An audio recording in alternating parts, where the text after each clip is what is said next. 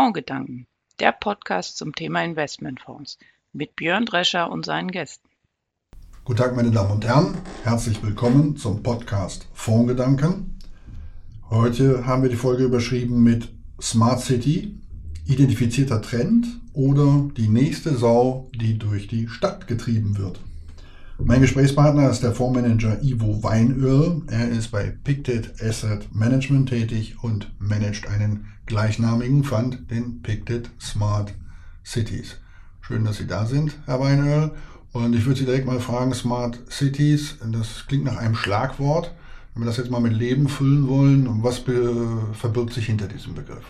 Ja, Smart Cities ist tatsächlich ein Schlagwort, das oft verwendet wird und oft assoziiert wird mit einer starken Ausrechnung auf Technologie. Ähm, Städte setzen Technologie ein, um Daten zu sammeln über ihre Bürger und das Zusammenleben der Bürger und äh, der Stadt zu verbessern. Smart City ist aber eigentlich ein äh, Begriff, der deutlich breiter gefasst ist und so fassen wir ihn auch auf. Und äh, eine smarte City, also eine intelligente Stadt auf Deutsch, ist eine, die sich wirklich auf die Lebensqualität der Bürger konzentriert und eben darauf konzentriert, sie zu verbessern. Äh, in der ganzen äh, Fülle von Teilbereichen. Das sind ökonomische Aspekte, wie zum Beispiel die Beschäftigung zu erhöhen, die Lebenshaltungskosten zu senken, ähm, Umweltaspekte. Wir denken an das Thema äh, Umweltverschmutzung, Verkehr, Luftqualität, ähm, Gesundheitswesen ähm, wie viel Zeit die Menschen mit unproduktiven Tätigkeiten verbringen, äh, zum Beispiel im Stau zu stehen, ähm, die sie eigentlich besser nutzen könnten und selbst solche sozialen Aspekte wie ja, Bürgerteilhabe und äh, soziale Vernetzung, also wie, wie wohl fühlen sich denn die Bürger und mit ihren einzelnen äh, Stadtvierteln verbunden. Jetzt ist ja heutzutage eigentlich alles smart. Ja, smart Beta, was wir nicht alles haben. Gerade auch in der Finanzindustrie ist vieles smart. Inwieweit ist dieser Begriff sinnvoll dafür gewählt und wo kommt er eigentlich her? Wer hat, hat den Begriff geformt, Smart Cities? Ja, es ist äh, schwierig da festzustellen, wer den tatsächlich geformt hat. Ne? Wenn Sie mal den Begriff googeln, da finden Sie eine ganze Fülle von Definitionen, die auch unterschiedlich sind. Die, die ich Ihnen gegeben habe mit der, mit der Fokussierung auf die Lebensqualität, der schließen sich einige renommierte Leute an, äh, unter anderem auch das McKinsey Global Institute. Äh, die haben dieses Jahr im Sommer eine sehr umfassende Studie rausgebracht, wo sie geschaut haben, was sind denn für ähm, smarte Technologien verfügbar und auch Konzepte, um Städte smarter zu machen. Von daher ähm, kann ich Ihnen leider nicht die genauen Ursprünge erläutern, aber vieles, was als smart bezeichnet wird, ist es eigentlich gar nicht. Herr Weine, unterhalten wir uns ein bisschen über die Treiber, äh, die hinter dieser Entwicklung stehen und äh, den, den Dingen, die dafür wichtig sind. Mit Sicherheit das Thema Urbanisierung und äh, auch das Bevölkerungswachstum. Äh, die Dimensionen, die da vor uns liegen, stellen uns vor große Herausforderungen. Sind die überhaupt bewältigbar? Fragezeichen. Ähm, wenn man sich vorstellt, dass ein Viertel der Weltbevölkerung heute in großen Städten lebt und dass sich das bis 2030 verdoppeln soll, ähm, ist das infrastrukturell überhaupt zu schaffen? Naja, die Frage stellt sich ja nicht, ist das zu schaffen oder nicht? Denn wenn die Antwort negativ ausfallen würde, was würden sie dann machen? Ähm, wir haben diesen Trend und der Trend wird weitergehen. Ähm, unabhängig davon, ob wir das gut finden oder nicht. Das heißt, wir müssen daran arbeiten. Das ist ähnlich wie unsere Klimaschutzziele, die auch ein bisschen was damit zu tun haben. Ja. Äh, wenn wir so weitermachen, dann wird sich die Temperatur auf der Erde bis Ende dieses Jahrhunderts auf fünf Grad erhöhen äh, und nicht um zwei Grad, wie es die meisten Staaten anstreben. Oder wir haben ja sogar dieses abgesenkte, also verschärfte anderthalb Grad Ziel. Ähnlich ist es mit der Verstädterung. Sie haben da ein paar prägnante Fakten gegeben. Sie haben sich auf die Großstädte fokussiert. Wenn man wirklich Städte ein bisschen weiter fasst, dann haben wir äh, bis 2050 einen Anstieg auf 70 Prozent der globalen Bevölkerung plus dieses Bevölkerungswachstum, was zusätzlich hinzukommt. Also sie haben so einen doppelten Effekt, der die Menschen in die Städte äh, treibt. Und ist das zu bewältigen? Es ist zu bewältigen, wenn wir jetzt ähm, rasch handeln und die nötigen Investitionen stemmen. Und das ist genau natürlich auch der Trend, von dem der Fonds äh, zu profitieren versucht. Verbesserung der Lebensqualität haben Sie eben gesagt, das äh, klingt so ein bisschen wie Nachhaltigkeit. Und Nachhaltigkeit ist ja in diesen Tagen auch ein zunehmend mehr in der Finanzindustrie geprägter Begriff. Gerade ist der Nobelpreis auch vergeben worden für das Thema Forschung im Bereich Klimawandel und äh, Innovationen. Wo sehen Sie zwischen dem Begriff Smart City und dem Thema Nachhaltigkeit, Schrägstrich ESG, äh, wo sehen Sie da die, die Schnittmengen? Ja, also der, das Thema Nachhaltigkeit ist ein bedeutender Teilbereich des Smart City-Themas. Ja. Smart City heißt mehr. Ich habe Ihnen ja gesagt, Lebensqualität, das hat nicht nur mit, äh, mit, mit Nachhaltigkeit zu tun. Ja. Ich habe Ihnen ja auch gesagt, ökonomische Aspekte, also zum Beispiel mehr Leute in Beschäftigung zu bringen, Lebenshaltungskosten zu senken, das hat jetzt nicht unmittelbar was mit dem Thema Nachhaltigkeit zu tun. Was aber viel mit dem Thema Nachhaltigkeit zu tun hat, ist so den Energieverbrauch zu senken, durch intelligente Gebäude, durch intelligenten Verkehrsfluss, den Wasserverbrauch zu senken, den, den Anfall von Abfall äh, zu senken, wie viel da produziert wird. Ähm, und auch Gesundheitsthemen, ja, ähm, die natürlich wieder mit diesen Umweltaspekten zusammenhängen. Also äh, Nachhaltigkeit ist ein großer Teilbereich, aber nicht der einzige. Und dann nochmal ESG, da ist es ja wiederum mehr als nur Nachhaltigkeit. Da haben wir eben drei Teilaspekte, Umweltaspekte, soziale und Governance. Das spielt für uns beim konkreten Fondsmanagement eine sehr starke Rolle. Also da würden wir wirklich äh, mal weg von dem großen Thema gehen, hin auf die konkrete Umsetzung, ähm, die Unternehmensanalyse. Da legen wir einen sehr starken äh, Fokus auf das Thema ESG und gute Unternehmens Unternehmensführung, einfach äh, aus dem Grund heraus, dass wir überzeugt sind, ähm, dass das einen Mehrwert schafft, für uns als Anteilseigner in Unternehmen, die gut geführt werden, zu investieren.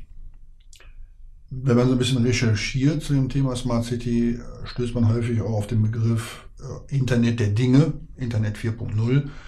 Inwieweit äh, ist das etwas, wo Sie sagen, ja, da sehe ich auch einen Zusammenhang oder wo muss man sagen, vielleicht ist es an den Haaren auch herbeigezogen, diesen Begriff dazu gebrauchen? Mhm.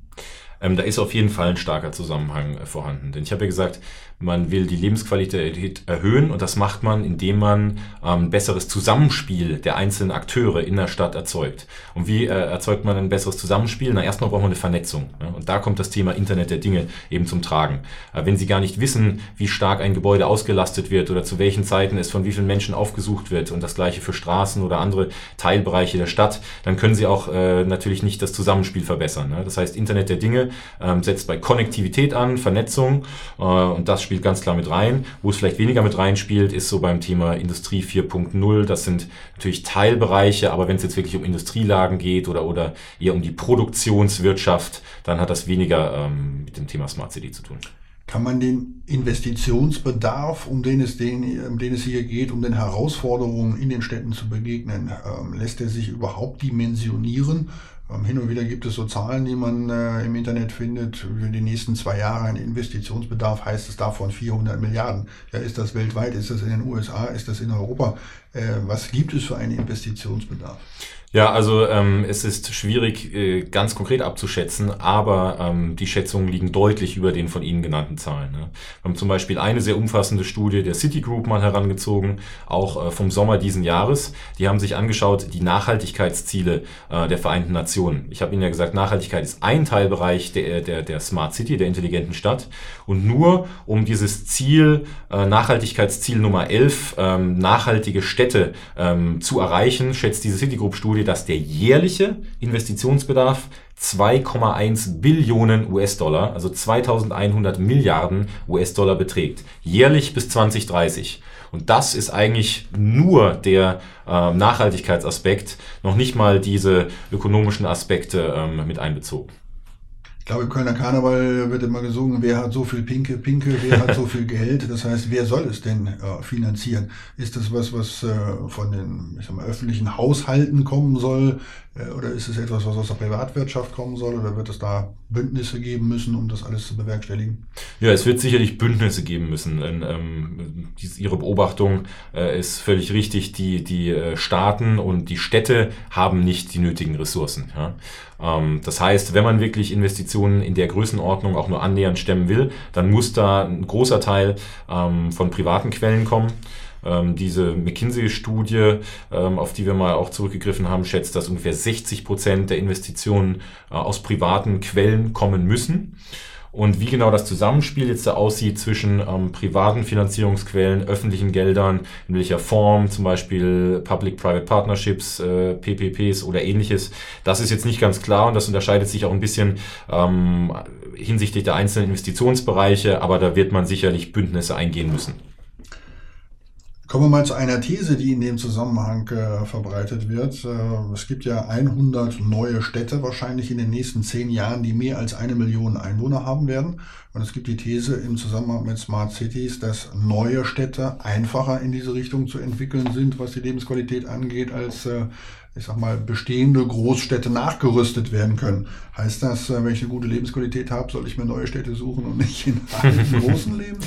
Ähm, nee, nicht unbedingt. Also zum einen, ähm, Sie sprechen einen Punkt an, der ist sicherlich richtig, wenn man eine neue Stadt natürlich auf einem weißen Blatt Papier äh, entwirft, konzipiert, dann hat man natürlich ein paar Vorteile, weil man nicht um bestehende Infrastruktur, Gebäude etc. herumbauen oder planen muss. Ja? Man hat sozusagen, ähm, kann, kann, kann frisch starten.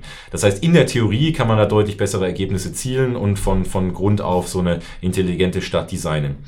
Warum es aber trotzdem, und da gibt es viele Projekte ähm, global gesehen, die sowas versucht haben, nicht immer hundertprozentig klappt, ist, weil man natürlich auch nicht einen langen Erfahrungsschatz hat. Und dann baut man eine neue, intelligente Infrastruktur auf, denkt, das müsste so und so funktionieren, hat aber einen gewissen Faktor nicht bedacht. Und schon funktioniert es nicht mehr. Und das Problem wiederum haben sie bei den bestehenden Städten nicht, denn da sind jahrzehntelange Erfahrungswerte da äh, und sie können sozusagen heute die Problemfelder identifizieren und dann zielgerichtete Lösungen entwickeln. Natürlich ist dafür dann manchmal die Umsetzung schwieriger, weil sie eben auf ja, äh, Bestandsinfrastruktur oder Bestandskonzepte da zurückgreifen müssen. Ja. Eine Frage, die da nahe liegt, ist die, wo ist denn die Lebensqualität am höchsten? Das heißt, welche Städte sind denn schon am besten als Smart City positioniert? Das ist ja bestimmt was, womit sich entsprechende Städte auch gerne schmücken. Ja, richtig. Äh, da gibt es ein paar so Leuchttürme, die gerne mal immer wieder genannt werden im globalen Kontext. Ähm, Singapur ist da eine, die immer wieder ganz äh, vorne genannt wird. Der Stadtstaat in Südostasien, die eben schon sehr früh angefangen haben, äh, vor einigen Dekaden ähm, die Stadtplanung komplett äh, umzustellen, sind auch sehr weit fortgeschritten, was das Thema Gebäudeeffizienz angeht, effiziente Verkehrssteuerung äh, und so weiter. Äh, die Vision ist ja tatsächlich äh, eigentlich nur noch öffentlichen äh, Nahverkehr zu haben und keine private Mobilität mehr. Ähm, in Europa ähm, sind die, die einige der nordischen Städte da äh, sehr gut, Kopenhagen insbesondere in Dänemark, die man sehr, sehr gut abschneidet. Allerdings unterscheiden sich da auch die Resultate ein bisschen hinsichtlich der Gewichtung der einzelnen Dimensionen. Ja, ich habe Ihnen ja genannt, dass das eine ganze Menge von Aspekten umfasst und je nachdem, welche man da höher ansetzt, eher so die ökonomischen, die Bildungschancen, die Teilhabe oder eher die reinen Umweltaspekte, ähm, gibt es da Städte, die äh, etwas besser oder etwas schlechter abschneiden. Jetzt sind Sie auf dem Globus schon ziemlich weit gereist, Gott sei Dank noch gerade nach Europa gekommen, aber keine deutsche Stadt genannt. Ähm, was wäre denn in Deutschland was, wo ich hinziehen sollte, wenn ich Smart City technisch gut unterwegs sein möchte? Die deutschen Großstädte schneiden eigentlich äh, recht gut ab in den Rankings. Ähm, München ist meistens die mit der höchsten Lebensqualität, wobei, wie gesagt, da auch die äh, Faktoren, die herangezogen werden, natürlich ein bisschen äh, subjektiv ähm, sind. Die deutschen Städte sind schon gar nicht so schlecht im internationalen Vergleich. Bei den digitalen Lösungen ist sicher der größte Nachholbedarf, gerade wenn Sie so ähm, den Vergleich zu beispielsweise Nordeuropa äh, ziehen.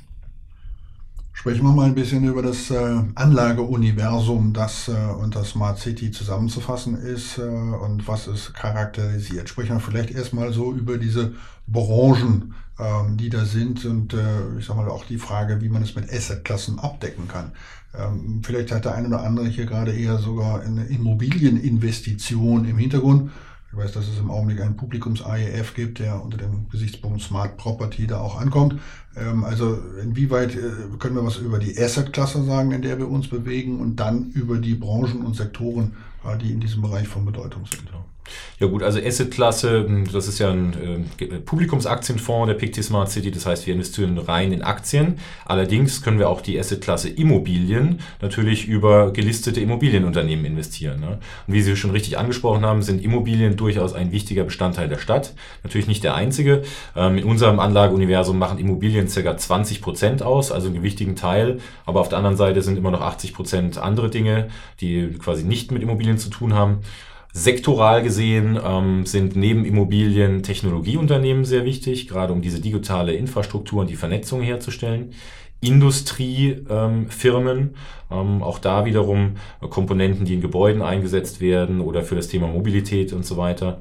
Ähm, und dann noch ein bisschen äh, weniger stark ausgeprägt das Thema Konsum, ähm, was sich mit dem Thema, wie leben die Menschen in den Städten und ähm, wie verbringen sie ihre äh, Freizeit beschäftigt.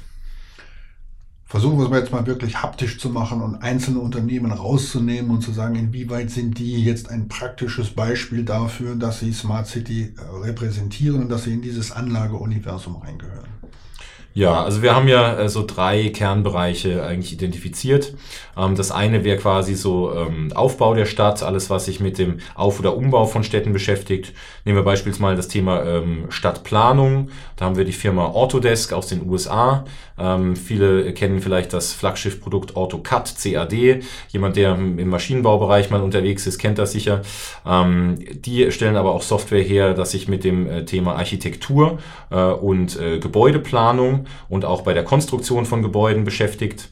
Also zum Beispiel ja, eben eine Softwarefirma. Was anderes wären ähm, Komponenten, die Gebäude energieeffizienter machen oder auch die Grundfläche besser nutzen, zum Beispiel Auf Aufzugshersteller wie Schindler und Kone oder ähm, äh, Hersteller von Isolierungsmitteln wie zum Beispiel Saint-Gobain oder Sika in der Schweiz. Das wären Beispiele, die ich Ihnen nennen könnte. Mhm. Warum denke ich jetzt eher irgendwie auch an das Thema Mobilität und äh, frage ich mich, warum jetzt nichts aus dem Bereich Verkehrsüberwachung da ist, aus dem Bereich der Kraftfahrzeuge. Ich stehe voll unter dem Eindruck des Dieselgate und der Fahrverbote genau. in Großstädten in Deutschland. Das sind ja große Herausforderungen, vor denen die Städte stehen. Richtig. Zweiter großer Teilbereich ist alles, was mit dem Thema Infrastruktur zu tun hat. Und Infrastruktur ist sowohl die traditionelle, essentielle Infrastruktur wie ähm, Wasserversorgung, Abfallwirtschaft, Mobilität, ganz, ganz wichtig, das ist das, was Sie ansprechen. Und da vor allem ähm, den öffentlichen Nahverkehr eben weg vom motorisierten äh, Einzelpersonentransport ähm, auch sowas wie Mobility as a Service, ja, dass sie sagen, wir besitzen keine Fahrzeuge mehr, sondern äh, Mobilität als Dienstleistung. Da wären beispielsweise Firmen wie äh, Uber oder Lyft, die noch gar nicht gelistet sind, aber ähm, in naher Zukunft äh, eine Börsennotierung anstreben zu nennen. Ansonsten natürlich äh, Hersteller von beispielsweise ähm, Eisenbahnen oder entsprechenden Komponenten für den öffentlichen Nahverkehr, wie zum Beispiel Alstom ähm, Im Bereich Verkehrsmanagement gibt es nur eine ganze Reihe von kleineren Unternehmen mit sehr geringen Marktkapitalisierungen, die da gelistet sind. Aber auch da spielt das Thema Technologie und Software oft eine Rolle. Mhm. Welche, oder anders gefragt, ist es vorstellbar, dass wir uns eines Tages sogar Aktiengesellschaften an der Börse finden, die Städte sind, dass man hingegangen ist und gesagt hat, weil wir vor diesen Herausforderungen stehen, weil es diesen Investitionsbedarf gibt privatisieren wir nicht nur, wie es ja in einzelnen Städten ist, unsere Energie und unsere Wasserwirtschaft, sondern ähm, wollen quasi das gesamte öffentliche Leben seiner Organisation ähm, über private Wirtschaft finanzieren. Es ist vorstellbar, dass es Aktien gibt für die, ich sag mal jetzt nicht Stadt Köln, aber für neue Städte, die geboren werden? Na gut, äh, in der Theorie ist das schon vorstellbar. Ich würde persönlich aber sagen, schwierig umsetzbar, ob die Akzeptanz der Bürger da wirklich vorhanden ist. Was aber sicherlich ein Trend ist, ist, dass die Städte ähm, sich eher an Unternehmen orientieren, also unternehmerisch geführt werden. Ja? Wenn Sie jetzt sagen, ein Unternehmen hat immer als Zielsetzung, die Kunden zufriedenzustellen, dann sollte eigentlich eine Stadt als Unternehmen die Bürger zufriedenstellen und entsprechend auf die Erhöhung der Lebensqualität für die Bürger hinarbeiten. Also man kann sich durchaus vorstellen, dass Städte mehr wie Unternehmen organisiert sind, ob sie jetzt dann tatsächlich äh, als Aktiengesellschaften ähm, organisiert sein müssen mit ähm, einem Gewinnstreben, das sei dann mal wieder dahingestellt, denn ähm, eigentlich ist ja diese Zieldimension nicht unbedingt ähm, äh, Profitstreben, sondern wie gesagt Lebensqualität der Bürger. Jetzt haben Sie aber die nächste Frage eigentlich provoziert, nämlich die, dass man sagen muss, äh, wenn die Stadt unternehmerisch geführt werden soll, geht es natürlich nicht ohne die politische Rückendeckung. Ähm, das heißt, äh, welche Rolle spielt der Faktor Politik im Zusammenhang mit Smart City? Ja, eine enorme Rolle. Ne? Denn äh, diese Investitionen, die wir angesprochen haben, die müssen irgendwo herkommen. Und selbst wenn Sie dann Partnerschaftsmodelle, wie Sie es auch angesprochen haben, ähm, entwickeln wollen, dann muss die Politik natürlich damit an Bord sein. Ne? Das heißt, die Politik ist ganz klar, klar gefragt, aber ich glaube, die Politik wird auch immer mehr von den Bürgern unter Druck gesetzt. Ja? Eigentlich von zwei Seiten. Von diesen supranationalen Organisationen wie den Vereinten Nationen, die sagen, wir müssen was machen, als auch von den Bürgern an sich. Und ich glaube, das spiegelt sich auch wieder ähm, in unserer politischen Landschaft. Und ähm, naja, in dem Moment, wo die, die äh, Politiker oder die Politik untätig ist und die Bürger unzufrieden werden, da fallen die Umfragewerte in den Keller und dann sehen sie natürlich, dass äh, die Bürger entweder selbst Initiativen ergreifen und sich organisieren oder eben die Parteien äh, dazu bewegen, sich doch dem Thema mehr anzunehmen. Jetzt hat Pictet dafür einen Fonds gelauncht, einen bestehenden Fonds umgebaut in diese Richtung. Äh, der war vorher ein globaler Dividendenfonds, äh, Selection Fund. Jetzt ist er dann eben ein 650 Millionen Euro schwerer äh, Smart City Fonds. Inwieweit Äh, ist das für die bestehenden Anleger, sage ich mal, eine Kontinuität der Strategie, die sie auch früher gehabt haben? Inwieweit ist das was Neues? Sie werden wahrscheinlich sagen, das ist was Besseres als das, was es vorher war, aber vielleicht können Sie dazu ein paar Dinge sagen. Ja, selbstverständlich. Äh, auf jeden Fall glauben wir, dass es was Besseres ist, nämlich äh, etwas, was von langfristigen Megatrends untermauert ist und eben dementsprechend eine Langlebigkeit hat. Ein Thema, was nicht nur jetzt heute vielleicht mal für die nächsten ein, zwei Jahre relevant ist, sondern wirklich für die Zukunft. Ähm, es ist schon eine, eine deutliche Änderung der Anlagestrategie, das muss man ganz klar sagen. Natürlich gibt es gewisse Teilbereiche, die auch eher ähm, traditionell Infrastruktur abbilden und dementsprechend Dividenden konkurrentenstark sind, allerdings eben auch viele ähm, Technologietitel oder innovative, nicht nur Technologie, sondern auch Industriewerte, die noch keinen Fokus auf Ausschüttung haben, sondern auf Wachstum. Das heißt, es ist schon eine Umstellung mehr Richtung Wachstum, allerdings nicht unbedingt zyklischem Wachstum, sondern eher strukturellem Wachstum. Also wir würden sagen, ähm, ja, ein, ein Qualitätswachstumsansatz, den wir da verfolgen. Klingt nach einem sehr komplexen äh, Ansatz auch, den das Fondsmanagement da besetzen muss. Inwieweit braucht man dafür spezielle Expertisen, um noch deutlicher zu werden, warum sind Sie der richtige Mann, um es zu managen und auf welche Strukturen können Sie zurückgreifen, um es zu tun? Ja, da braucht man auf jeden Fall Expertise. Ähm, die Expertise muss man sich auch über die Zeit aneignen. Wir und ich insbesondere haben uns damit ähm, fast ein Jahr beschäftigt, bevor wir jetzt den Fonds tatsächlich lanciert haben und äh, jede Menge ähm, recherchiert zu dem Thema, aber auch zu einzelnen Unternehmen, die in den Branchen tätig sind. Wir mussten ja auch erstmal ein Anlageuniversum definieren und äh, um das zu tun, haben wir uns äh, ungefähr 1500 Unternehmen im Detail angeschaut, haben dann aus diesen 1500 230 identifiziert, die theoretisch in Frage kommen und sind momentan in 46 40 von denen investiert. Aber wir profitieren natürlich von äh, dem großen Netzwerk bei PICT Asset Management. Es ist äh, die zehnte thematische Strategie, die wir hier ähm, lanciert haben. Und ähm, die anderen ähm, thematischen Strategien äh, spielen durchaus zu einem gewissen Grad in das Thema mit rein. Ja. Natürlich möchten wir keine zu große Überlappung darstellen. Das Thema ist schon eigenständig, aber mit Themen wie ähm, Clean Energy, wie digital, wie auch Robotik ähm, haben wir durchaus Überlappungen und Anknüpfungspunkte und können auch auf die Expertise dieser Kollegen zurückgreifen. Gerade diese Tatsache, zehn Themen, äh, hat so ein bisschen so dieses Geschmäckle, die brauchten auch was Neues. Ja? Ähm, das heißt, äh, wie sieht die Abgrenzung zu den anderen Themen aus und wo gibt es Schnittmengen? Ja, es gibt Schnittmengen, aber wie schon angesprochen, die sind sehr äh, fokussiert. Ähm, wir hätten keinen neuen Fonds lanciert, wenn es einfach nur eine Mischung aus schon bestehenden Fonds gewesen wäre. Ne? Wir haben auch ganz klare interne Regeln, was die Überlappung der einzelnen Fonds angeht. Die darf nicht äh, mehr als zehn Prozent betragen. Und ähm, ich habe mal angesprochen, wo es Überlappungen gibt, zum Beispiel mit dem Thema ähm, Clean Energy. Äh, da ist zum Beispiel ein Teilbereich Gebäudeeffizienz, äh, energieeffiziente Gebäude, ein Teil, der sich ein bisschen überlappt, aber das ist für uns natürlich nur ein kleiner Teilausschnitt. Ja.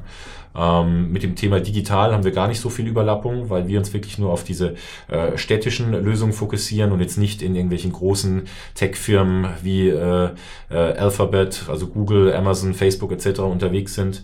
Ähm, mit dem Thema äh, Sicherheit, Security, äh, der Security-Fonds bei PICT haben wir auch ein bisschen Überlappung, ähm, weil das natürlich auch mit reinspielt. Die Städte müssen äh, nicht nur nachhaltig, sondern auch sicher sein. Aber es ist, wie gesagt, sehr, sehr fokussiert und ähm, trägt eigentlich eher dazu bei, ähm, ja, unsere Expertise da zu verbessern und, und, und ähm, das große Ganze im Auge zu behalten. Versuchen wir nochmal ein bisschen zurückzukommen zu unserer Ausgangsfrage. Identifizierter Trend oder die nächste Sau, die durch die Stadt getrieben wird, also nicht durch das Dorf, sondern jetzt hier durch die Stadt. Äh, erkennen Sie denn bei Wettbewerbern, bei anderen Investmentgesellschaften, dass das Thema bei denen auch irgendwo aufschlägt? Sehen Sie, dass da äh, Bestrebungen sind, neue Produkte aufzulegen? Oder glauben Sie, dass einfach, wenn Sie Erfolg haben, kommen die automatisch hinterher und beantworten die Frage dann zumindest insofern, als Sie sagen, naja, es ist ein Trend, weil es mehrere machen? Gut, äh, der letzte Punkt, das ist sicherlich anzunehmen, äh, wenn wir sehr erfolgreich sein sollten, dass das danach aber auf den Plan ruft, aber das ist ja nichts Neues und auch nichts Verwerfliches. Man sagt ja, äh, die Kopie ist die schönste Form der Anerkennung. Ähm, wir haben äh, natürlich intensiv recherchiert, was gibt es zu dem Thema. Es gibt tatsächlich eine Reihe von Fondsgesellschaften, die das Thema oder zumindest einen Teilbereich des Themas erkannt haben. Ähm, das wichtigste äh, Teilthema wäre eben dieser Trend zur Verstädterung, zur Urbanisierung. Allerdings haben wir niemanden gefunden, der die Umsetzung eines Investmentfonds dann äh, so durchgeführt hat wie wir.